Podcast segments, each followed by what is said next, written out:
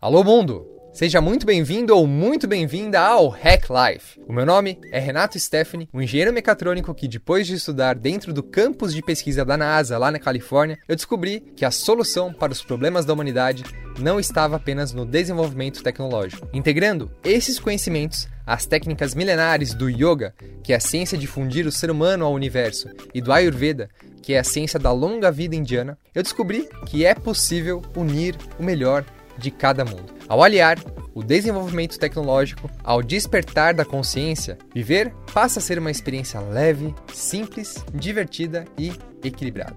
O Hack Life é um guia para renovar o seu corpo, mente e alma, para que você deixe de ser um macaquinho que atua no medo e vire um ser humano que vive transbordando amor, sem virar hippie, mas encarando o mundo de frente, exatamente do jeito que ele é. A cada episódio eu trago um novo convidado ou um novo texto inspirador para que você descubra como conectar esses mundos dentro de você e com isso despertar a sua capacidade máxima criativa.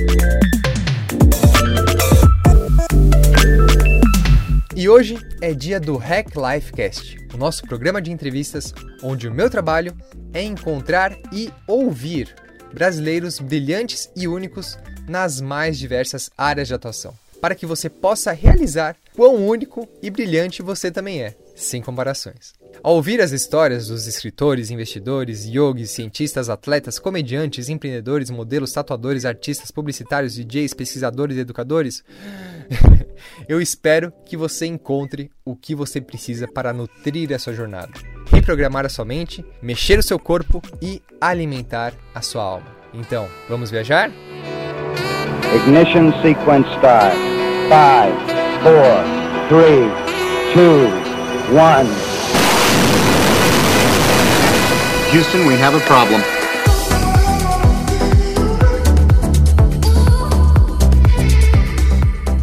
Meus amigos Alan Dias Castro e Thiago Correia são a voz e melodia por trás do Reverb Poesia. O que você faz para viver é o que faz com que você se sinta vivo? Essa é a grande questão que o Reverb levanta através das suas músicas e poesia. Vou te falar que é difícil não ouvir uma poesia e música do Reverb e sair a mesma pessoa. As letras vão fundo na alma, trazendo questionamentos profundos e tocando a melhor parte que existe dentro de nós, ao mesmo tempo que dão ânimo e energia para seguirmos a nossa jornada. E eu geralmente gosto de passar um tempinho aqui contando como que foi o nosso papo, o que, que você deve esperar desses caras talentosíssimos, mas hoje eu resolvi fazer diferente e eu vou deixar o trabalho, a música e o tesão deles pela vida apresentarem o nosso episódio. Então, vamos viajar? Sejam bem-vindos, atores do cotidiano. Esses personagens de um rebanho inanimado que sofrem do mesmo dilema. Estão velhos demais para dizerem que são muito novos. Passam uma vida inteira no mesmo papel. O tá ruim, mas dá pra levar. Não foi minha culpa, não tá fácil pra ninguém. Sabe aquele cara que ia, mas não foi? Não foi, não foi, não foi, não vai. São seis horas da manhã, vou mudar. A deixa pra amanhã, é recém segunda-feira. Você já está de pé pra fazer o que não quer. Acha que ganhar a vida é perder a vida inteira. Mais um sábado na empresa, já não é surpresa, você pensa. E o meu aumento? Telefone vai tocar, é seu chefe frente ao mar. Você manda ele é merda, mas é só no pensamento. Me diz o que é pior: desistir do que quer ou se contentar com o que nunca quis. Sejam bem-vindos astronautas que não miraram a lua, os fotógrafos que deixaram o momento escapar. Bem-vindos cantores sem voz ativa, os músicos de alma silenciosa. Sejam muito bem-vindos escritores que só aprenderam a ler. Ei, o que é pior me diz?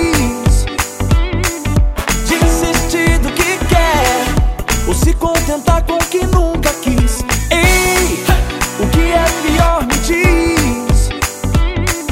Desistir do que quer ou se contentar com nunca Eu nasci com a maldição de ser feliz. Eu só queria ser normal.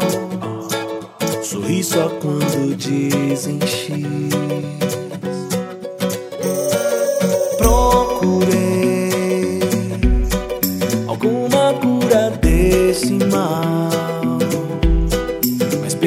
percebi que a maldição estava mesmo em ser normal.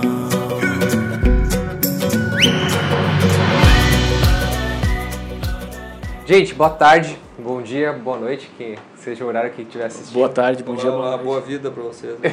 Tô aqui com o pessoal do Reverb Poesia, com o Thiago Correia e com o Alan Dias Castro. O pessoal que tá fazendo um trabalho assim muito bonito. Eu tô, eu tô fãzaço dos vídeos, do- das músicas. Se eu pudesse resumir o Reverb em uma frase pra quem tá ouvindo e conseguir entender assim, uma, num tweet, seria a Sexta Filosofal cantado. Mas aí vocês vão me explicar aí o que, que é o Reverb. O reverb pra mim é a resposta da seguinte pergunta: O que você faz pra viver é o que faz com que você se sinta vivo? Pra mim o reverb é a minha resposta na prática. Te quebrei porque eu sei que era isso que tu ia falar, né? Não, não, mas é, é também isso. É que ele acabou de nos explicar o nosso porquê, né? É o porquê que a gente faz isso. E o nosso como é despertar sentido quem nos ouve. Então a gente faz isso via música e via poesia. A gente estava almoçando, né, agora antes de vir para a entrevista, como eu sempre gosto de fazer, criar uma empatia. E vocês me contaram que vocês estão vivendo só do reverb faz pouquíssimo tempo, né? Exato. Eu até brinquei que faz só um final de semana que a gente acabou de gravar um DVD em Porto Alegre, então a gente tá, vendeu alguns livros, tá, o almoço foi pago com eles. a verdade, cara, é que a gente já vem algum tempo nessa, nesse movimento de viver do que a gente acredita. A gente saiu de agências de publicidade e tal, que era um universo que era que acaba sendo um vício, porque a gente se sustenta com aquilo e queira ou não queira, supre um pouco da necessidade de, de ser criativo e de, de expor o que, que acredita é um pouco complicado, mas acho que vamos ficar na criatividade mesmo, de expor a, esse sentimento criativo, essa vontade de, de criar algo semelhante à arte, pelo menos. Só que isso pra gente não era o bastante, não foi, pelo menos até então. A gente achou que deveria ir além disso. E o outro passo é viver dessa concretização da vontade de botar o, a tua vontade de fazer arte para fora e aí viver disso pra gente, pra mim pelo menos foi uma caminhada bem longa. Eu ainda continuei com publicidade, depois criei um programa de televisão onde eu entrevistava pessoas até me dar conta que eu entrevistava quem eu queria ser. Então eu queria estar do outro lado. E aí apareceu, apareceu não, o Thiago tá na minha vida já há uns 15 anos, a gente trabalha juntos, é amigo há muito tempo. E aí o Thiago, a gente brinca no livro, a gente fala no livro ali que a, a- assumir isso que a gente quer é assumir o nosso nariz, é o palhaço que assume o nariz, que debaixo da careca tem uma peruca, debaixo da maquiagem tem um palhaço e era eu, atrás da caneta, atrás do, da desculpa que é difícil largar tudo, que o salário é bom, que não sei o quê, e o Thiago veio com essa ideia da gente botar a poesia na frente, de valorizar a letra, de criar um movimento mesmo, falando do que a gente acredita e não do que a gente acha que deveria ser a música. Como eu me enxergaria no palco, aquele cara que não existe. Não existe o Alain imaginar aquela coisa do para agradar todo mundo. Isso é uma coisa muito complicada na minha cabeça. Até o velho clichê, e se você fosse apenas quem você é. Cara, tua, tua voz não é tão horrível quanto você pensa, você não é tão ruim quanto você pensa, a gente tem essas crenças. E o Thiago veio me ajudando a, a realmente assumir meu nariz, e, e aí acho que dessa palavra da moda é a vulnerabilidade, que pra mim é isso, cara. Assumir eu sou isso aqui, eu também erro, e aí vem dessa identificação, que não é uma palestra, não é um discurso, são dois caras ali trocando uma ideia. E ele fala isso como se eu tivesse com tudo resolvido. e Eu... Porque é impressionante porque eu posso usar o mesmo texto pra mim. Claro. Era eu escondido atrás da minha guitarra, era eu achando que eu deveria ser um artista, eu comprava essa ideia, esse arquétipo de artista do que, do que é, e eu achava que eu não podia ser um artista diferente. E no final, eu só sou o Thiago, o Alan é só o Alan, e isso é suficiente. E o Thiago toca guitarra, sim, o Alan faz poesia, sim, mas pra mim marcou muito quando eu descobri a diferença do meu como, do meu porquê. Eu focava muito no como. E aí, inclusive o Alan, então a gente foi trabalhar com publicidade. Eu quero ser escritor. O que, que o escritor faz? Como? Escrevendo. Como que eu vou fazer isso? Eu vi a música. E a armadilha foi: eu tava trabalhando com música e não gostando. Como assim? Eu não gosto do que eu faço. E aí eu me dei conta que faltava o porquê. Até então, eu tinha desenvolvido técnicas, o Alan escrevia bem, mas o que a gente estava escrevendo não era o que a gente acreditava. O que eu estava cantando não era o que eu acreditava. E no final eu estava correndo atrás de um sonho que não era meu. Era o sonho dos outros. E quando eu falo sonho dos outros, era um sonho comprado, um sonho pronto, sabe? Foi no supermercado, pegou um sonho. E começar a questionar, volta e meia, a atingir esse objetivo. Eu me dei conta quando eu atingi o objetivo que eu achei que eu tinha conseguido. Eu comecei a tocar em eventos grandes, tinha certos artistas famosos, produtores, e eu pensei, é, achei que ia ser diferente, eu achei que eu ia estar mais feliz. Por que eu não estou feliz com isso? Aí eu me dei conta de que eu estava muito focado no como e não no porquê. E a gente resolveu escrever um livro e lançar esse livro, que era um livro barra show, barra CD. É um livro que são 12, 12 capítulos, a gente conta uma história, e cada história é uma música. Isso pode vir lá no Reverb Poesia, no Spotify. E, e é assim que a gente apresenta o show. Só que a gente, inicialmente, pensou assim, foi um, foi um, pra mim, pelo menos, foi um desistir. Desisto, cara. Desisto de correr atrás do mercado. Desisto de fazer o que os outros querem. vou tirar esses meses para fazer só o que eu gostaria de ouvir. E a gente começou, e a gente foi extremamente exigente, né? Porque a gente fez e refez as músicas. Porque assim, não, enquanto não for aquilo que eu gostaria de ouvir na academia. Tocou, tocou num ponto importante ali, chega de correr atrás do mercado. Ou seja, a gente nunca ia ter ninguém nos tendo como referência. Se a gente está sempre correndo atrás de alguma coisa ou se espelhando, dificilmente alguém vai, ah, aqueles caras imitando, vou imitar esses imitadores. É difícil, né? E o louco é, a gente também não é original, né? A gente tem nossas referências, Claro. né? Então é, a, a nossa identidade, a gente vai buscando o que a gente gosta, mas a gente tentou ser a gente. O original é a partir da gente, né? Porque eu sou descendente da, da humanidade, então nada original, mas a partir da gente, o que, que eu gostaria de falar? E a ironia foi que daí o mercado falou: gosto disso. Ah, era mais fácil que eu imaginava, era só ser As eu. pessoas, pelo menos, né? A Nossa preocupação geralmente é enxergar no outro, se enxergar no outro, que eu acho que esse é o grande lance. Não sei se o mercado entendeu ou não, mas talvez o movimento venha disso, das pessoas se identificando. Aí, se eles vão enxergar que há uma possibilidade de vender disco, vender show, tomara. Tem se mostrado que sim, mas a nossa preocupação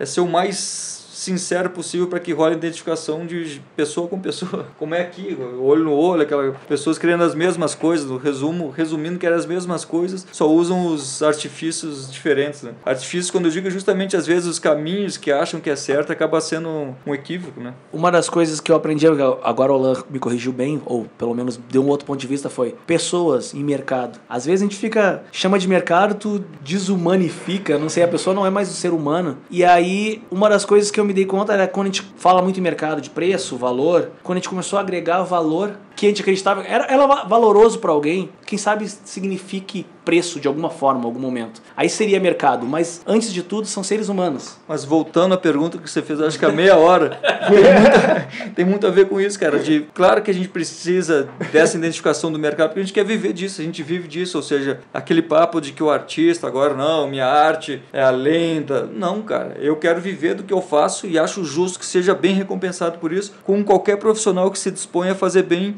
o que faz. Ponto. Porque além de artista é um profissional, né? E profissional Claro. no, me- no melhor, na melhor definição possível de fazer uma coisa haja chuva, haja sol, com disciplina, com consistência, com alegria, com coração.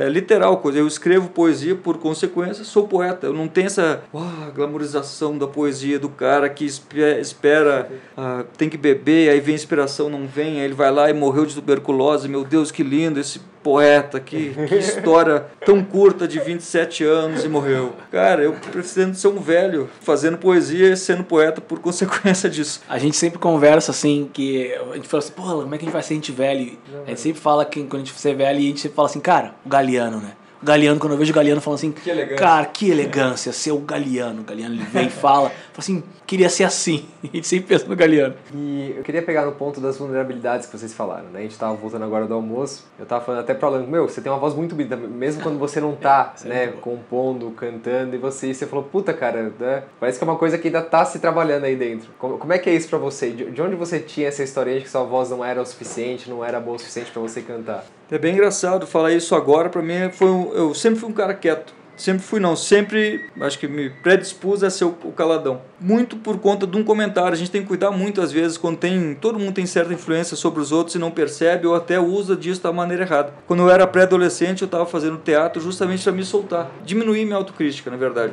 E um professor chegou e, resumindo, só faltou falar: Cara, nunca mais fala que tua voz estragou a cena, bicho. Pô, e eu não já no alto da minha insegurança ali, já, já me cobri muito mais com a minha armadura e aí mais do que nunca passei a ser o caladão, até o momento que eu tenho a frase que eu gosto de usar muito que é o que a gente vai fazer com o que fizeram com a gente. Tá, e aí? O cara falou que minha voz é ruim, ou outros comentaram.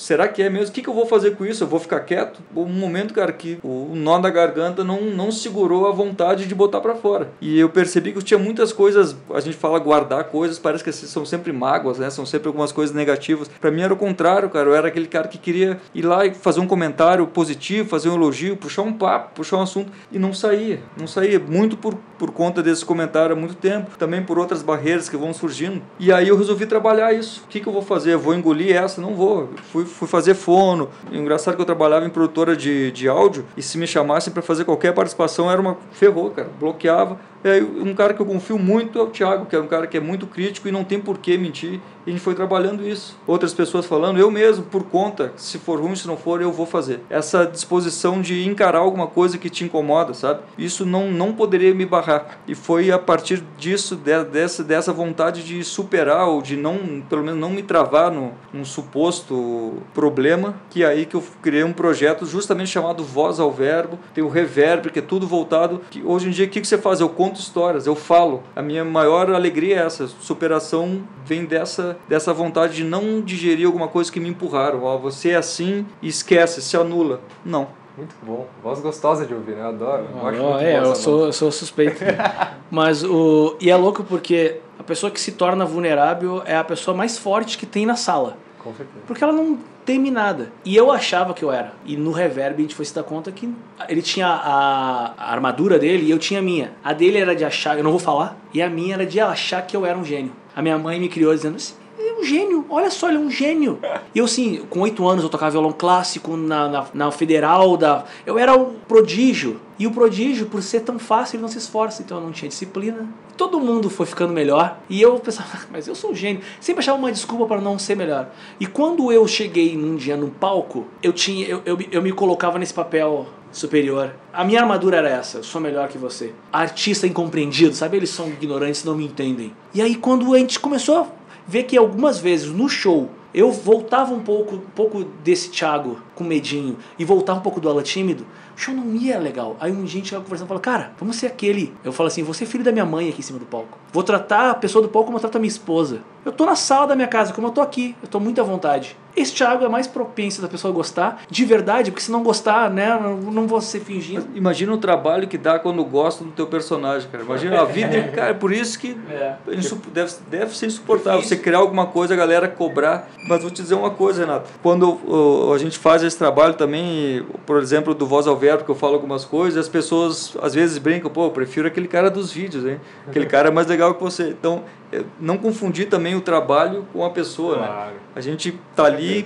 mostrando alguma coisa, de repente, que a gente gostaria de ser ou de fazer, né? Não necessariamente que a gente já tá pleno a ponto de... É uma expressão do ser, né? O ser é infinito. O que eu acho interessante é que na entrevista aqui, pelo menos eu sou eu, na, na- no- nos trabalhos é editado, né? Aqui a gente não vai poder editar, né? Não, Corta é isso, não gostei da minha voz ali, fala de novo, não pensei, o argumento não tá certo.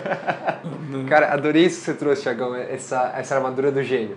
Fantástico. Consegui identificar várias coisas da minha vida também, É. fazer várias, vários paralelos. Que também é uma armadura e é dificílimo de se, de se despir, né? Tem coisas que eu também não posso. ah, eu falo pra minha mãe que teve o positivo e o negativo. O negativo foi essa da armadura, o positivo foi a autoestima. Claro. Não certeza. tem o que eu acho que eu não consiga. E eu, volta e meia, pra eu aprender que eu não consigo, dou três vezes de cabeça na parede, boto duas vezes a, a dedo na tomada. É, realmente eu não consigo. Mas eu aceitar que eu não sou infalível, me fez ir mais pra frente. Claro Então, que faz humano, né? exato. E vocês estavam agora, um pouquinho antes de começar a entrevista, eh, a gente estava falando muito sobre a audiência, vocês acabaram de vir da gravação do DVD em Porto Alegre. Foi a primeira gravação de vocês, assim, para o público grande? Foi, foi a primeira. A gente tem feito muitos shows ah, fechados para empresas, assim, e, e alguns shows abertos e a surpresa está sendo cada vez maior, assim, de, de público de fora, assim, né? O público, não sei como é que dá para chamar, o público em geral, de repente. É, ah, normalmente, sei lá, tecnicamente a gente trabalha, ah, sei lá, vai trabalhar para empresa é B2B, vai trabalhar para público final B2C.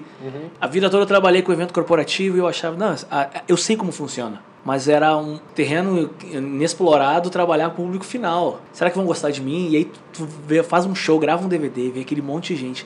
E na primeira música, na primeira música, a gente começou, as pessoas começaram a cantar muito alto junto. E aí na hora o Alan me olha com o olho cheio d'água, eu olho o olho cheio d'água e falei, cara, deu, a gente vai chorar na primeira música, acabou o DVD.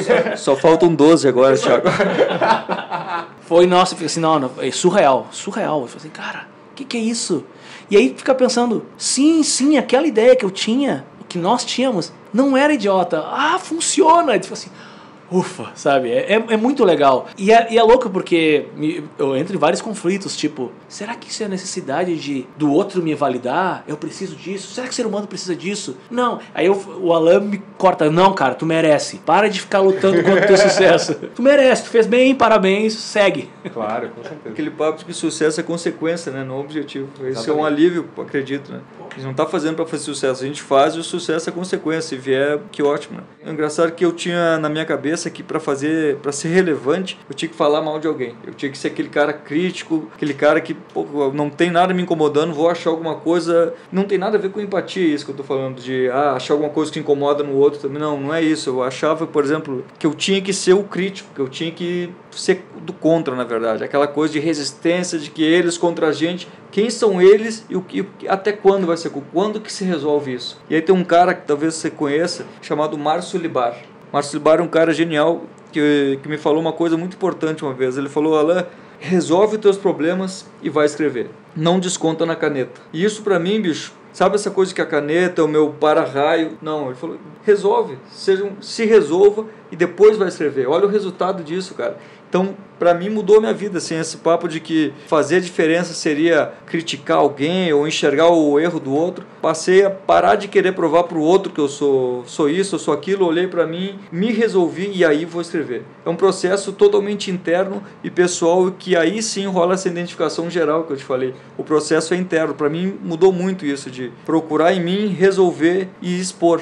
É o processo procurar resolver, expor e aí as pessoas se identificam nessas três etapas. Estão procurando, estão resolvendo, já superaram. E Então, você chegou a usar a caneta de para-raio antes? Você escreve, você a vida inteira, caneta? É vida mesmo? inteira, vida inteira, em vez de procurar um psicólogo, tinha isso que eu mato no peito, cara. Eu não preciso disso, que é bobagem. Então, de procurar ajuda, trocar ideia com amigos, expor que eu não tô feliz, que eu tô precisando de ajuda realmente. A gente tem essa dificuldade, né, cara? Todo mundo acha que é bobagem, que é frescura. Eu sempre digo, procure ajuda e não opinião. É, cara, tem isso. Isso é frescura.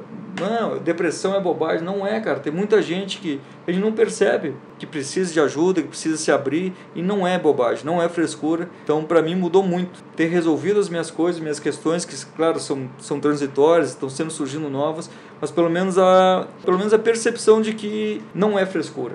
Que aí você consegue se- acessar um outro espaço criativo, que é a criatividade pura, não é uma criatividade a partir de uma dor, né? É, que seja da dor resolvida, então, né? Da dor menos. resolvida, É é claro. Muito legal. Mas sabe que tem uma coisa que era o. Eu sempre achei isso também, eu procurava problema como artista, né? Então, assim, tinha lido que Freud. Eu não sei lembro se a expressão se é certa, se é catarse ou se é projeção, mas que tu botava na arte isso aí. E eu pensava, cara, minha vida é muito boa, pra, não tem esses problemas. E eu comecei a me dar conta que a gente comecei a pesquisar, eu falei, cara, eu gosto de estudar isso aí. Aí eu fui ler, vi o Jung, vi os arquétipos, e eu, e eu me dei conta que eu odiava o herói. Eu brigava com o herói, porque eu não era o herói. Eu pensava bem assim, ah, o cara teve uma vida triste, ele apanhou quando era criança, ele limpava carro e agora ele tem um show aqui no Faustão, ou ele tá aqui no Luciano Huck. E eu pensava, tá, Luciano Huck, qual é a tua história triste? Por que, que eu tenho que ter uma história triste? E eu ficava querendo volta e meia diminuir o cara, ou acabar com o cara ter uma história triste. Pô, já não basta o cara ter uma história triste, tem eu contra ele ainda. Mas é isso que eu digo, de repente a gente não precisa ter uma história triste, não precisa ser contra, cara. né? Foi aí que eu descobri o meu arquétipo. Falei, ah, para aí. Que eu tava lendo, tinha uns que era do. Eu falei assim, Alan, tu é muito sábio, cara. E eu gosto muito do mago, que ele quer entender o porquê. É só uma ideia de arquétipo só. Claro, claro. Quando eu me identifiquei com o meu, eu falei, ah, tá, todo mundo vai ser um pouquinho herói, todo mundo vai ser um pouquinho mago, mas cada um tá ligado no seu, assim, seu trajeto. E o meu alívio é perceber que eu não tô certo o cara tá errado. Aquele Alain de antes também não tá errado. Ou quem, de repente, tem história triste, cada um e usa isso na arte. É a maneira dele se expressar, ou de mostrar que isso existe, enfim. Não, não existe agora eu descobrir a fórmula e aquele cara está errado. Não, o alívio é esse, cara. Cada um tem a sua maneira e eu encontrei a minha. Ponto. Não tô certo nem errado. É simplesmente a minha. Uma coisa que vocês falaram agora há pouco que me tocou bastante foi a extrapolação criativa do ser, não ficar mais buscando referências externas. Como é que isso veio? Veio de uma forma clara? Veio depois de tentar imitar muita gente? Como é que aí vocês podem falar individualmente, cada um, não sei como vocês preferirem. Geralmente, como, como vocês falaram, né? Eu acho que você falou que a entrevista era quem você queria ser. Né? O Hack Lifecast pra mim é isso. Sempre é, eu tô sempre buscando respostas para questões minhas também, por acaso todo mundo adora. Então, queria saber de você. Antes não era, antes eu tava muito focado no como. Como que eu passo pra ser aquele cara? Como que eu faço pra ter aquele sucesso? E nunca era como eu poderia eu melhorar. A gente não estava resolvido isso escrevendo reverb. Pelo menos eu não estava. Foi terminando o reverb, vendo como os questionamentos que a gente fez no reverb me Terminando fez o reverb e o livro. o livro. é. Ah, tá. Eu fui me dar conta de que eu tinha muito mais questionamentos e se eu questionasse, se eu fizesse as perguntas corretas, eu tinha respostas certas. Antes eu tava muito focado no, no problema. Por que que eu não faço? Ah, sei lá, tu é idiota. Aí tu pega, eu sou fraco, ah, ninguém gosta, eu sou injustiçado, é fácil pros outros. Eu falei, não, não, faz a pergunta correta, sabe assim, como é que eu faço pra mudar? Como é que eu faço pra melhorar? Uma boa pergunta, né? Então é tentar procurar solução. A minha família sempre foi muito religiosa. Quando eu falo religiosa, muito religiosa, não é muito religiosa. A família espírita. que sempre teve todo o ritual do espiritismo, ah, o evangelho e tudo. E uma hora eu quebrei com isso. E hoje eu sou grato porque eram os momentos que a gente tinha pra filosofar e refletir sobre a nossa existência aqui. E me deixando conectado com esse todo, com esse maior, eu não consigo só tocar e pensar, vou trabalhar. Cara, mas eu tô vivo, eu tô aqui no mundo, tô aqui num lugar onde eu não gosto, não, não pode. Eu, eu tenho que viver também. Tá, mas tu tem que sobreviver, ok, como é que eu faço os dois? Tá tudo conectado. Aliás, nós somos uma coisa só. E o momento que eu tava assim, dividido, agora eu trabalho, agora eu sou feliz, agora. Não rolava, não rolava, eu não conseguia. Tem uma, fra... tem uma, tem uma música que a gente tava fazendo que era. que eu tinha comentado assim, que era assim, quanto tempo. a gente- Não, era. Eu tinha comentado lá que a pessoa fica 30. Me, uma vez já me chamaram de era assim, cara, tu é muito forte, cara. Tu não desiste. Eu falei, não, é o contrário. Ela, minha mãe sempre quis ser artista, artista plástica, e trabalhou 36 anos como professora. Ela é uma ótima professora, mas não era o que ela queria fazer. E aí eu pensava assim, forte ela que aguentou 36 anos fazendo o que não gosta, eu não aguento um ano. aí eu, me- eu- eu- o que eu achava que era a minha força, ah, que era a minha fraqueza, no final me, me pareceu minha força, sabe? Eu não fico muito tempo fazendo o que eu não gosto. Chega ali e falo, uma, uma pergunta que eu fiz pra mãe assim, mãe, duas opções. Só tem duas opções na vida. Desculpa quem trabalha em caixa do banco, mas era uma coisa ruim pra mim, tá? Então assim, trabalhar no caixa do banco ou ser mendigo. Tá louca? Trabalhar no caixa do banco. Eu perguntei, mas tu sabe como é que é ser mendigo? E eu não sei, eu penso, quem sabe foi uma escolha, o cara resolveu morar na rua. E eu, pra mim era simples. Não, eu vou caminhar, vou ser andarilho, vou parar na beira da praia, vou ficar sentado olhando o horizonte. E pra ela não, isso não era uma opção. E eu pensei, cara, é só uma questão de valor, a maneira que ela percebe. Eu não sei se agora no final chamei de força. Quando vê também não é minha força, é só uma maneira de perceber diferente. Claro, claro.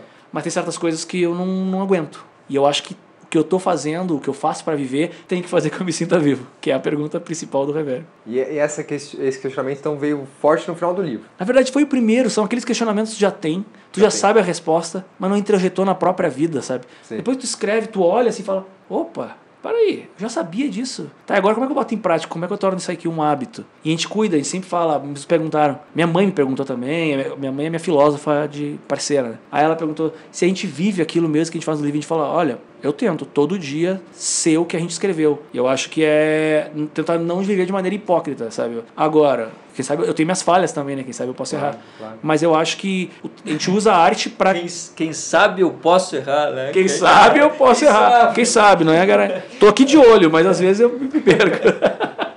A parceria que eu tenho com o Alan é que o Alan, pra mim, é aquele cara assim, não tem desculpinha. Ó, Alan, a gente tem que fazer 10 barras, 10 apoio, fazer uma música e carregar e levantar uma, tij- uma um- empurrar aquele carro.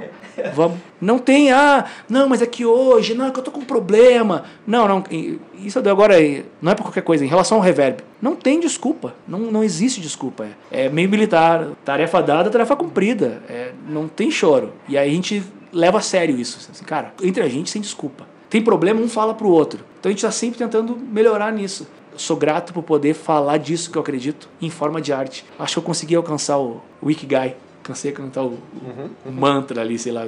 Conectei todas as peças da minha vida. O que a gente gostaria é que as pessoas passar uma mensagem e ajudar as pessoas a também conectarem as delas, sabe? É, para mim foi bem, é bem pessoal porque tem uma história familiar. Ah, meu pai queria ir para o Rio para ser artista. O sonho do meu pai era ele ouviu pessoas próximas e tal, mesma coisa, que ele era não não conseguiria, enfim, e mas ele resolveu tentar. E tem a história que ele viria para o Rio, que ele iria para o Rio e ia ficar na casa de um tio, o tio faleceu, aquelas coisas que vão dando errado e no fim virou um quase. E aí por muito tempo foi aquele quase entalado na garganta dele e eu era um cara que queria ir para o Rio, anos no Rio já, e a- esse momento que você comentou aconteceu quando eu percebi que eu estava ali por mim. E não para superar a história dele, ele teve a história dele e deu a volta por cima dele, da maneira dele, e que eu estava ali, talvez correspondendo ao que ele gostaria de ter feito, que bom, mas não era por ele, era por mim. Era por essa vontade que eu tinha de realmente escrever, de fazer música e de, de me descobrir como artista, como escritor, que é o grande meu grande lance, a minha base é escrita, então o alívio, velho, veio disso aí, de que estou satisfazendo a, a necessidade que você não conseguiu, que bom, mas não é o meu objetivo. É bem difícil assumir isso, dizer isso para ele, inclusive, e ver que ele fica ainda mais feliz por ser um processo meu, pessoal, e que sim, que ele se enxerga, mas que sou eu. Então, para mim foi isso, de abraçar o meu sonho como meu, e eu realmente deixei minha mulher lá por muitos anos, porque eu corri atrás disso, eu foquei nisso, e nesse meio do caminho a gente não sabe nem o que está fazendo ali muitas vezes. Né? Pensa, será que eu estou aqui realmente porque meu pai não veio, ou porque eu não gostava do meu emprego simplesmente?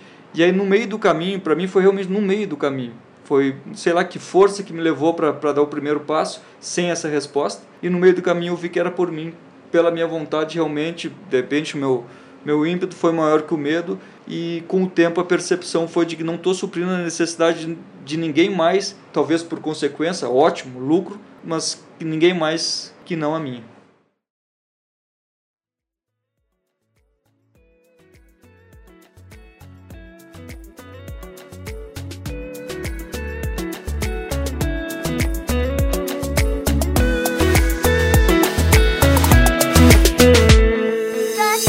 Criança que eu fui um dia mora dentro desse adulto que eu me tornei. Na mesma gaveta onde eu guardo Para de Sonhar, leva a vida a sério. E ela representa tudo que eu quis ser um dia. Mas parei de sonhar e levei a vida a sério. Sim, exatamente como me disseram para fazer. Mas ao contrário de mim, ela nunca desiste. Ela insiste em me fazer sorrir. Essa criança não marcou hora na minha agenda lotada de desculpas. Não pediu licença simplesmente abriu a porta e veio me visitar. E como quem fala: Ei, você não tá mais de castigo. Ela me olhou e disse a coisa mais séria que eu já ouvi: Você quer brincar comigo? Desaprendeu a sorrir, foi. Desaprendeu a sorrir, é. Quem disse não há desistir? Quem disse não há desistir de ser o que você quiser? ter aquela velha opinião formada sobre tudo. Eu já usei gravata e até um tupete. Eu joguei fora o meu trompete e os discos do Alceu. Eu já ganhei o emprego e perdi o sono. Correndo atrás de um sonho que não era meu. Mas hoje eu larguei tudo e virei poeta. Eu não quero ser atleta, nem médico ou juiz. Eu moro numa ilha tô me acostumando. Pra quem nasceu chorando, até que eu tô feliz. Eu prefiro ser.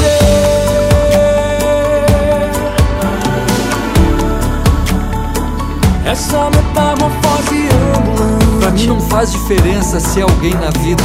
Eu prefiro fazer diferença na vida de alguém. Eu prefiro ser. Essa metamorfose. Pra mim não faz diferença ser alguém na vida. Eu prefiro fazer diferença na vida de alguém. Do que ter aquela velha opinião. Sim, hoje, nesse momento aqui agora, qual que é o maior desafio que vocês estão passando na vida, numa, seja na esfera profissional, pessoal? Qual que é esse desafio? Minha vida tá tão boa agora que o maior desafio é aceitar. Aceitar. Legal. Que é aceitar que a minha vida é boa eu não, eu não posso falar pelos outros, mas parece que a maioria das pessoas é criada para resolver problema, para superar. Tá aí, quando tu chega lá na linha, de, na linha final, quando tu chega na praia, aproveita a praia ou tenta achar outro problema arrumar? E hoje eu, todo dia eu acordo e falo, não, Thiago, não, não procura problema, aproveita que tá bom. Segue nesse flow, tu merece esse flow. Acho que o fato de falar isso já, já torna o fato de que eu já tô melhor do que eu gostaria, mas é aquele Thiago que volta assim, tudo vai dar errado não vai conseguir pagar as contas. Ai meu Deus, isso aí. E aí e tem esse medo, essa ansiedade como certeza e estraga todo o presente. Ele ainda, ele ainda existe. E tem um exercício maravilhoso que eu tenho feito que cada vez que dá um probleminha, cara, pode parecer besteira, mas eu ouvi uma, uma pessoa falar assim: teu cérebro não consegue ter raiva, ou decepção, ou tristeza, e ser grato ao mesmo tempo. Então toda vez que tem alguma coisa que vai me incomodar, eu pego qualquer coisa e agradeço por aquela coisa. Obrigado por eu estar aqui agora fazendo essa entrevista. Olha esse momento. Quando que eu poderia estar aqui? Muda tudo.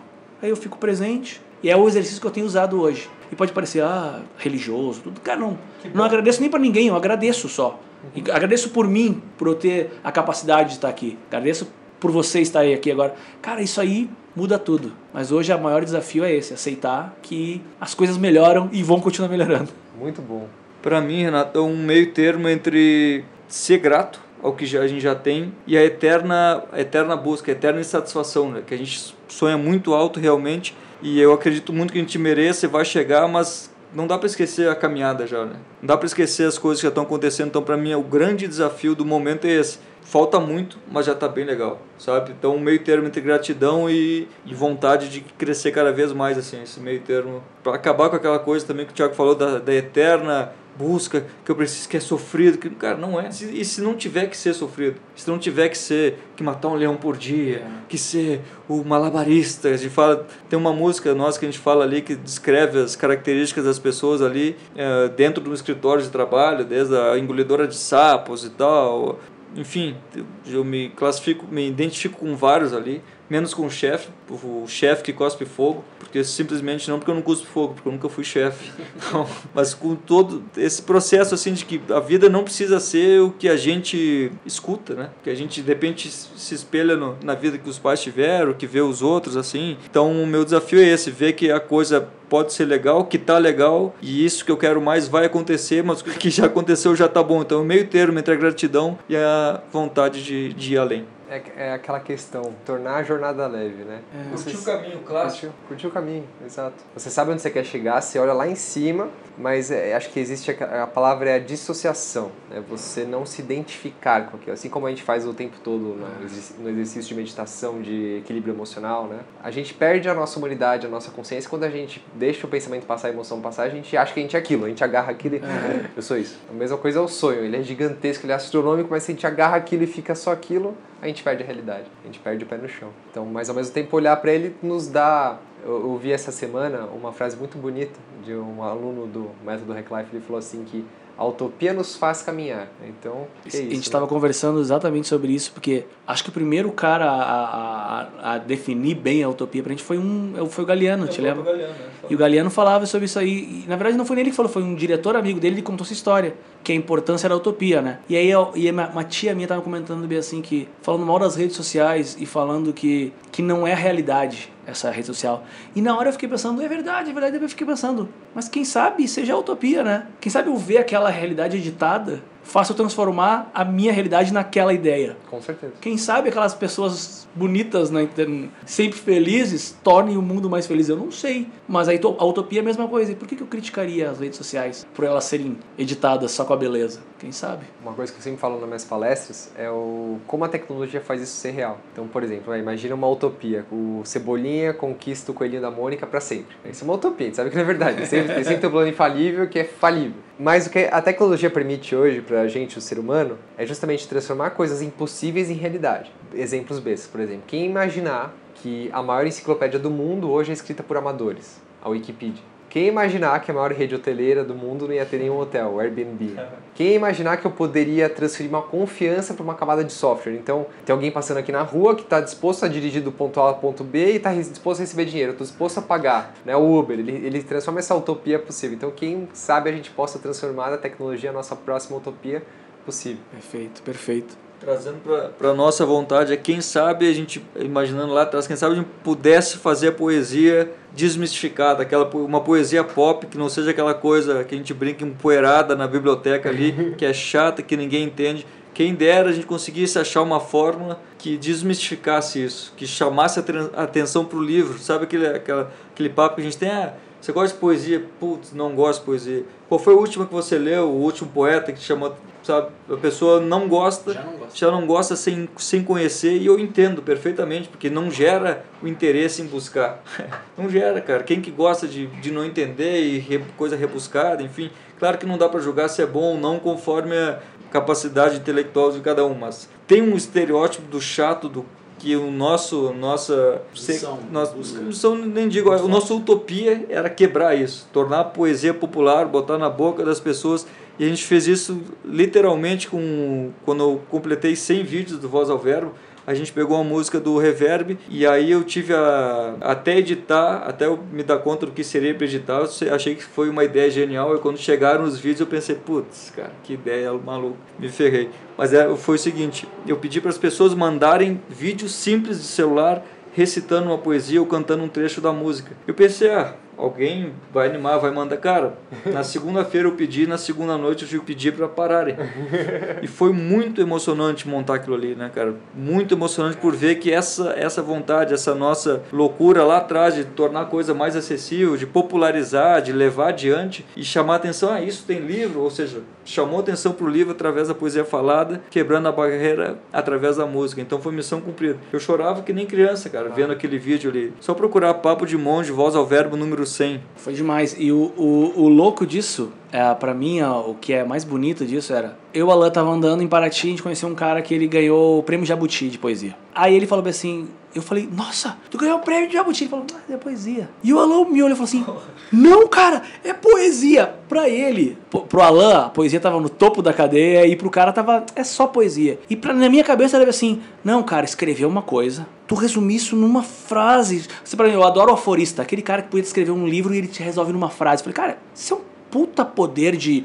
Uma vez uma, uma mulher comentou, uma fã comentou assim: ela tinha o dom de sintetizar pensamento. Eu falei, cara, esse é o superpoder da Alan. E aí, e um, um exemplo de como isso funciona mesmo, uh, a música Pode Crer, que foi a primeira música que a gente que começou a fazer sucesso pro Reverb, eu já tinha gravado ela há uns 5 anos atrás. Ela tinha feito a letra e eu cantei. E ela rolou bem, as pessoas gostavam, falavam muito bem. Aí um dia ele chegou aqui em casa, fomos conversar e aí eu falei, Alan, fala ela. Vamos fazer um teste, vamos ver. Só vou cantar o refrão, tipo rap. Tem um refrão, a Rihanna canta, mas aí tu é o Eminem fazendo rap. Mas faz a poesia. Viralizou. Aí eu pensei, cara, a música estava atrapalhando a mensagem. As pessoas estavam focando na música e não estavam ouvindo o que ele estava falando. No momento que ele falou, as pessoas falavam, opa, essa mensagem é forte. Aí eu me dei conta de que, cara, a música tem mais poder ainda que a música, que a poesia tem mais poder ainda que a música.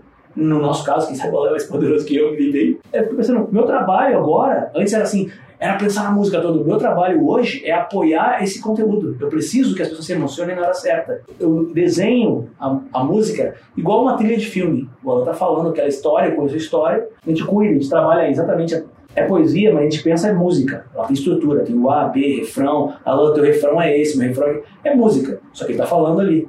As pessoas enlouqueceram. E para mim isso foi uma, uma, uma virada, sabe? Essa ideia da poesia, assim, ah, poesia é inacessível. Não, cara, a poesia é um superpoder. Mas para mim, o que mudou, é, principalmente em relação a gente, essa brincadeira foi muito importante, cara. Ah, quem sabe mais poderoso. É que já não é, não pode ser uma competição. Eu acho que são dois caras juntos com o mesmo objetivo.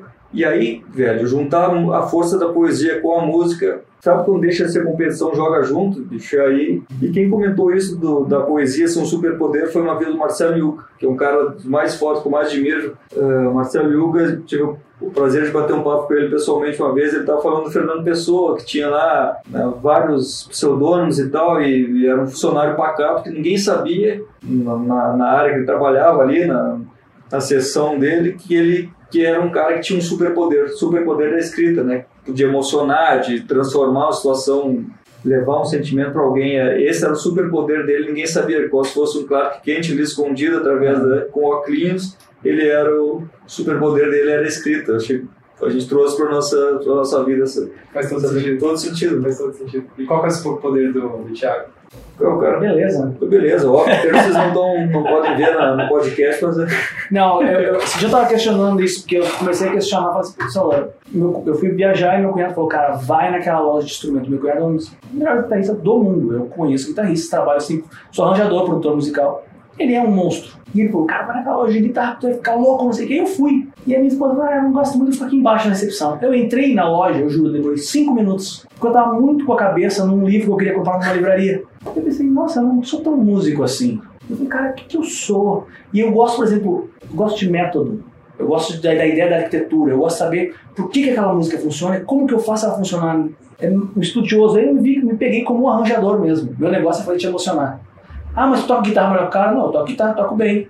Mas se eu quiser uma guitarra super bem tocada, eu chamo um músico para tocar essa super guitarra para mim. Eu sou o super sentimento, não que ele não seja super inteligente, cerebral, mas o meu negócio, eu, eu gosto de achar fórmula matemática, porque funciona isso ali. E aí é, eu busco isso e uso. Pra mim, um bom resumo, o Thiago é um maestro. Cara, o maestro mais. O mestre mesmo que eu conheço. E tudo, tudo que a gente vê no reverb ali de imagem, de ideias, de. É, para mim tá, tá surgindo um movimento de valorização de letra e poesia falada principalmente e se vai ter um cara que vai que, que tá ajudando a popularizar isso não sou nem eu nem nem esse monte de poeta foda que tem por aí é o Thiago por tornar isso popular na melhor maneira possível dessa genialidade dele de, de maestrar mesmo, de pensar tudo, cara, pensar o todo. A apresentação, o embrulho, que muita gente não dá valor, né? Mas a embalagem do que a gente está apresentando. Então tu vê aquele livro massa pra caramba, você vê o site, dê uma olhada no Instagram do Reverb, que ele faz as imagens. Então esse, essa orquestra vai muito além do arranjo. Para mim, é, o super poder dele é esse, é o maestro. Assim. Claro. Se que tiver um apelido, é o maestro, pronto. Aí eu Da gostei. Marvel. Maestro. Uma coisa que me veio agora, né? A- se a gente observa lá o período do Renascimento, o homem renascentista, né? Leonardo da Vinci, Michelangelo, os caras eram arquitetos, engenheiros, pintores, escultores, tinha uma conexão com a natureza, uma racionalidade que embasava isso, né? Que é é muito que a gente vê esse jogo aqui. E hoje não tem mais isso, né? A gente tava falando, pô, o Fernando Pessoa era um super, era um super-herói, vestido de Clark Kent lá na bolinha dele. O que vocês acham que fez o ser humano se diminuir desse jeito e agora, claro, acho que agora acho que existe um outro período, aí, uma nova, um novo renascimento surgindo. É o que a gente vê essas, essa pluralidade do ser humano aparecendo com tudo. Mas o que, que vocês acham que fez o ser humano se encaixotar desse jeito? Pra mim é muito difícil não botar todas as culpas de todos os meus problemas na igreja. Eu sempre boto. Eu falo, cara, a igreja veio. E aí, quando a gente começou a quebrar com isso, uma das coisas que eu acho que é, eu não sei o que fez eles entrarem, mas o que eu vejo as pessoas saindo disso, Isso, também é importante. o, o sair disso agora é a gente não tá mais ficando no nosso quadrado, sabe? Eu adoro mais do que saber como que um. Eu tava falando pra lá hoje, falando, cara, os meus ídolos. Você pergunta assim, cara, quais são tuas influências? Eu não consigo citar músico. Eu gosto, mas eu gosto muito mais da personalidade do Paul McCartney Vou colocar. do que. Não vou dizer que é a música, porque ela me influenciou, eu adoro a música. Mas eu falo assim, cara, A pessoa por trás. o né? Einstein, a pessoa Einstein, eu falo, cara, esse cara eu sou ídolo, eu sou fã desse cara. O outro era o pintor lá que eu sou, depois do seriado, eu falei, não, esse cara, é Picasso, Picasso era uma autoestima, aí tinha os problemas dele, mas eu falei, cara, sou fã desse cara, eles são minhas referências. O Steve Jobs é minha referência, eu penso, será que é meu lado empreendedor que gosta disso? Mas é o meu lado de gostar de algumas coisas do ser humano. Agora, enquanto música, tava, quem sabe eu nunca fui tão focado no meu como e mais no porquê, que eu acho que não me atrai tanto, mas eu acho o que eu tenho visto hoje é as referências que eu tento buscar pro Reverb não são de outros escritores, são do mercado automobilístico que está inovando, o que tem esse movimento de palestras e um movimento empreendedor. Eu adoro o meio de startup. Os caras estão ali vivendo um sonho e colocando em prática. Eu falo, cara, como é que eu trago isso pro meu universo? E sempre vem, e não vejo ninguém conseguindo fazer alguma coisa sem ter um embasamento muito forte, que viraria um refrão lindo. Ninguém fala assim, não, eu, eu, era minha arma secreta, não conta pra ninguém, eu só, eu tenho um algoritmo e não faço mais nada. Não, a Pelo pessoa tem que se transformar um ser humano melhor, e esse ser humano melhor tem um resultado melhor. Quando tu entende como que esse ser humano ficou melhor, isso me inspira de uma maneira mais que me inspira, me inspira a fazer música. Quero fazer uma música sobre, sobre esse ensinamento. Para mim, eu acho que é o lance de, de botar as pessoas em fórmulas, em padrão. Todo mundo tem que seguir alguma coisa, inclusive em música. Tá todo mundo procurando um novo alguma coisa, novo. Tu vai ver se, se- se o nosso plano der certo, vão surgir novos reverbos, esses momentos de gente falando. O medo é uma barreira que te faz perder a capacidade de dizer: eu não sou igual aquele cara, eu não gosto das mesmas coisas, não consigo fazer o que ele faz, ou simplesmente não quero. Então, as pessoas vão repetindo, repetindo por décadas porque disseram que tem que fazer, porque é assim mesmo, porque a vida é assim, porque pessoas simplesmente não se enquadram, se fecham nessa, nesse medo, nessa fórmula pronta, e aí vem essa, essa geração de insatisfeitos, de, de infelizes, de pessoas que não percebem o quanto estão doentes, ou dependentes de remédio, de coisa, e achando que é isso aí. Que acordar todo dia reclamando é normal. Que tu não gostar, que rezar pela sexta-feira é normal. E não é. Só que as pessoas acreditam nessa forma. Então é difícil sair nisso. E hoje em dia a gente percebe, pelo menos, pessoas insatisfeitas. E isso já é um grande passo, cara. A pessoa se dá conta que não está feliz de conseguir expor isso, já é o primeiro passo para daqui a pouco trabalhar esse, esse sentimento e resolver. Então, a insatisfação que, tá, que é geral. Muita gente você vai conversar, você vê que não gosta do que faz. A grande questão é Até quando? Então é isso. Para mim, o movimento começa no até quando. Até quando você vai engolir esse sapo que não precisa ou, ou fazer um esforço gigante em algo que você não quer, correr atrás de um sonho que não é teu, perder o sono atrás de um sonho que não é teu. O cara que vai repetindo trechos do livro, né? Tá na manga.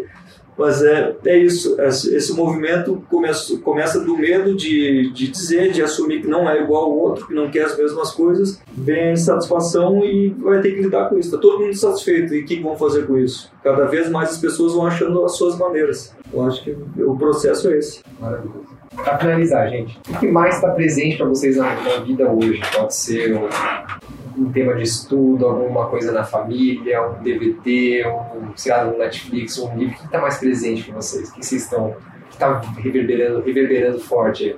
Impressionante, né? A gente a gente troca, né? Mas cada. Hoje mesmo eu estava conversando com o Alan que ele, ele, tinha me passado uma referência e eu falei, cara, eu até chego no mesmo lugar, mas de outra, outra volta. Eu preciso, volta e meia, de um estudo feito por Berkeley. Ah, os caras fizeram um estudo que agora o cérebro funciona assim. Eu adoro isso. E eu tô lendo. Tem alguns livros que eu terminei, mas tem um que eu tô lendo agora. Eu reli O Poder do Hábito. Legal. E eu tô lendo esse novo agora que é Basta Pensar Diferente, que é de ter, ter é, terapia cognitivo comportamental, que basicamente é entender tuas crenças e mudar elas, porque elas influenciam teus comportamentos.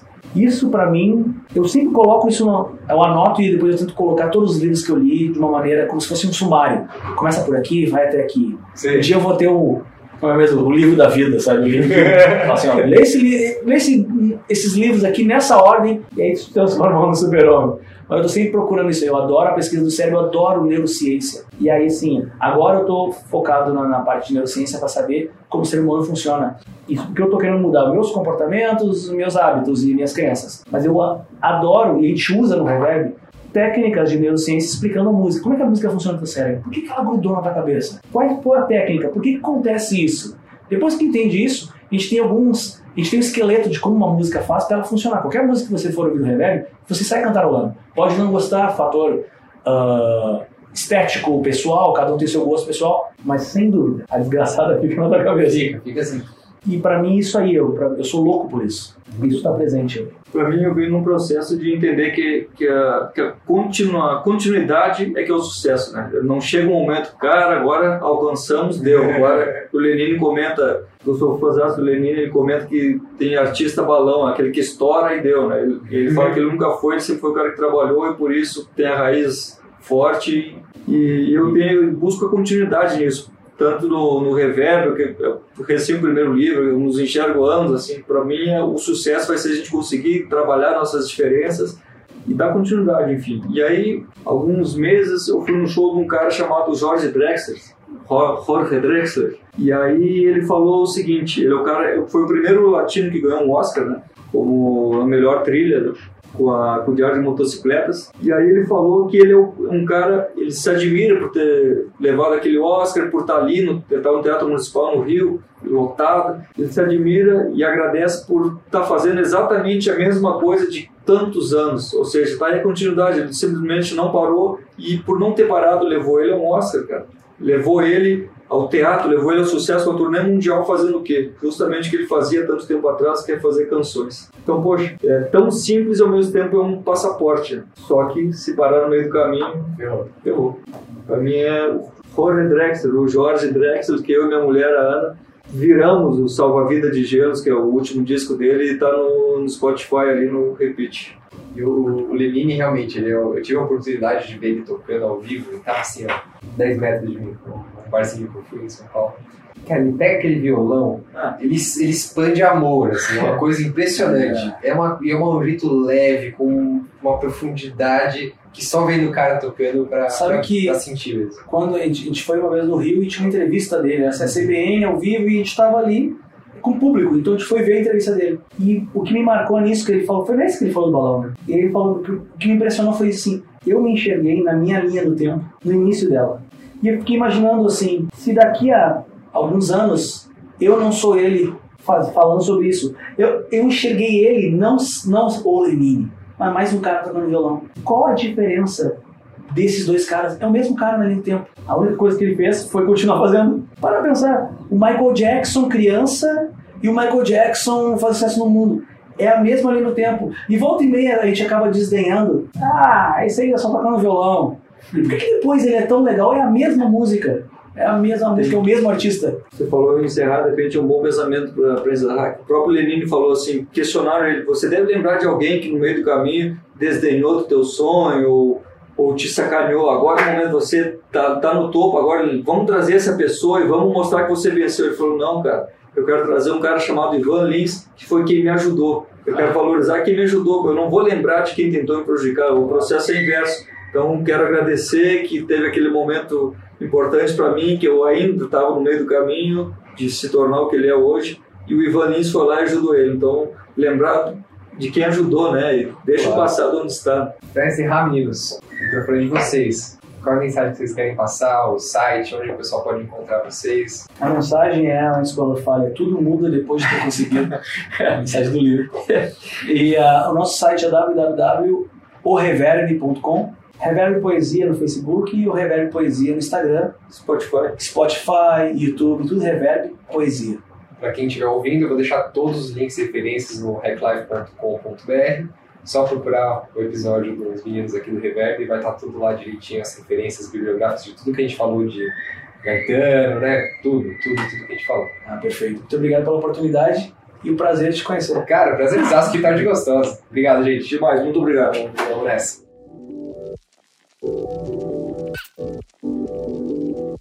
Então, curtiu nosso episódio? Para você ter acesso a todo o conteúdo, a toda a transcrição dos episódios da Sexta Filosofal ou todos os links abordados nas entrevistas, vídeos, seriados do Netflix, para saber mais sobre o convidado, acesse hacklife.co. E para que você receba tudo isso sem fazer nada, toda sexta-feira no seu e-mail para saber que tem um episódio novo e todos os links e referências que a gente passa aqui no episódio, assine a nossa newsletter em hacklife.co barra sexta. hacklife.co não é .com, é hacklife.co barra sexta. E, claro, se você gostou de verdade desse episódio, você vai compartilhar, você vai espalhar essa mensagem para todo mundo que você conhece. Tire o screenshot de você ouvindo o nosso podcast, posta no Instagram, marca a gente no arroba hacklife. Vai ser um prazer interagir com você por lá. E, claro, interage com os nossos convidados de hoje, o arroba Alan Dias Castro, arroba Reverb Poesia e arroba Tiago Correia. Beleza? Seguimos a jornada com atitude, entrega e amor.